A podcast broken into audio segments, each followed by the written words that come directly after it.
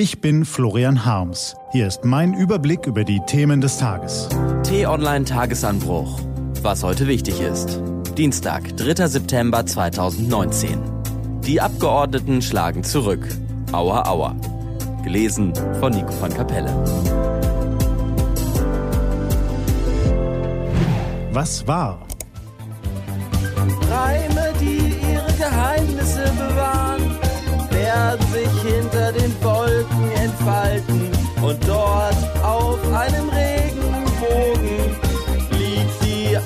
Auf eine unendliche Geschichte. Ah, unendliche Geschichte. Ja, meine Damen und Herren, gut, Sie äh, hörten den äh, britischen Baden Limal mit dem Song, den er uns dank der Verfilmung von Michael Endes Unendlicher Geschichte 1984 entgegengetrellert hat. Und in der deutschen Übersetzung und mit dieser Singstimme klingt der Text sogar noch trivialer als auf Englisch. Wäre nicht die Melodie des Komponistengenies Giorgio gewesen, äh, der Song hätte niemals seinen weltweiten Siegeszug angetreten.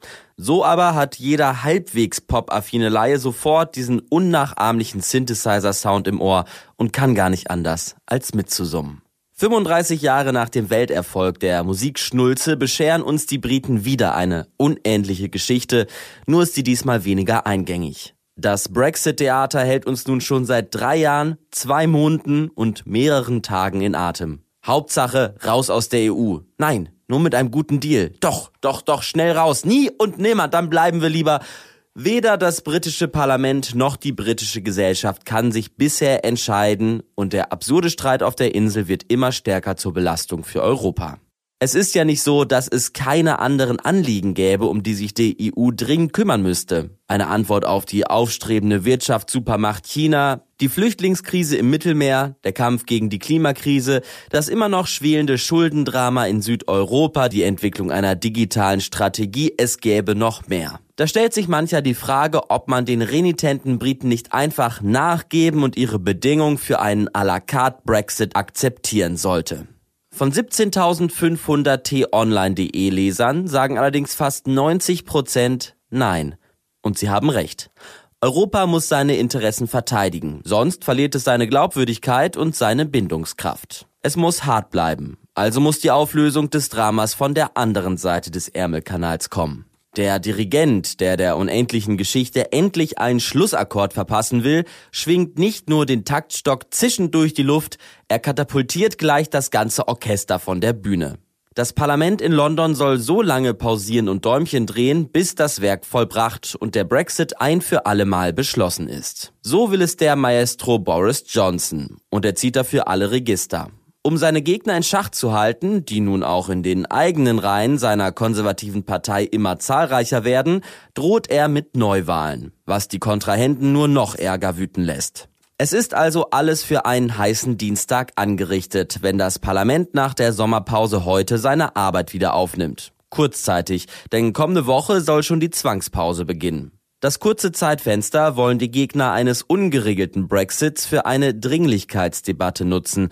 Der Premier soll per Gesetz gezwungen werden, in Brüssel um einen weiteren Aufschub des Ausstiegs zu bitten, falls bis zum 31. Oktober keine Einigung steht. Heute wird diskutiert, morgen entschieden, übermorgen geht der Entwurf ins Oberhaus. Ein parlamentarisches Hauruck-Verfahren soll Herrn Johnson ausbremsen. Als wäre das nicht schon genug des Dramas, muss ein schottisches Gericht auch noch entscheiden, ob es noch in dieser Woche eine Anhörung zu einem Antrag auf eine gerichtliche Verfügung gegen die Zwangspause für das Parlament gibt. Ach ja, und am Abend trommeln Herr Johnsons Kritiker zum Massenprotest auf dem Parliament Square.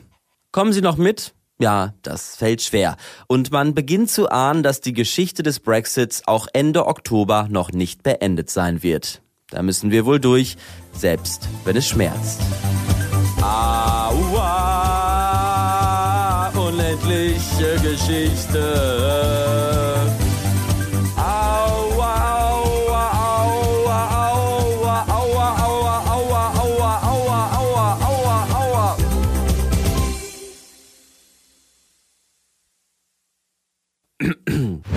Was steht an? Die T-Online-Redaktion blickt für Sie heute unter anderem auf diese Themen. Der Maut-Mimikry-Minister. Woche Nummer 14 des Protests in Hongkong und Kinofilm und der Zukunft zugewandt startet in Eisenhüttenstadt. Diese und andere Nachrichten, Analysen, Interviews und Kolumnen gibt's den ganzen Tag auf t-online.de. Das war der T-Online Tagesanbruch vom 3. September 2019. Produziert vom Online-Radio- und Podcast-Anbieter Detektor FM. Den Podcast gibt's auch auf Spotify. Einfach nach Tagesanbruch suchen und folgen. Ich wünsche Ihnen einen frohen Tag. Ihr Florian Harms.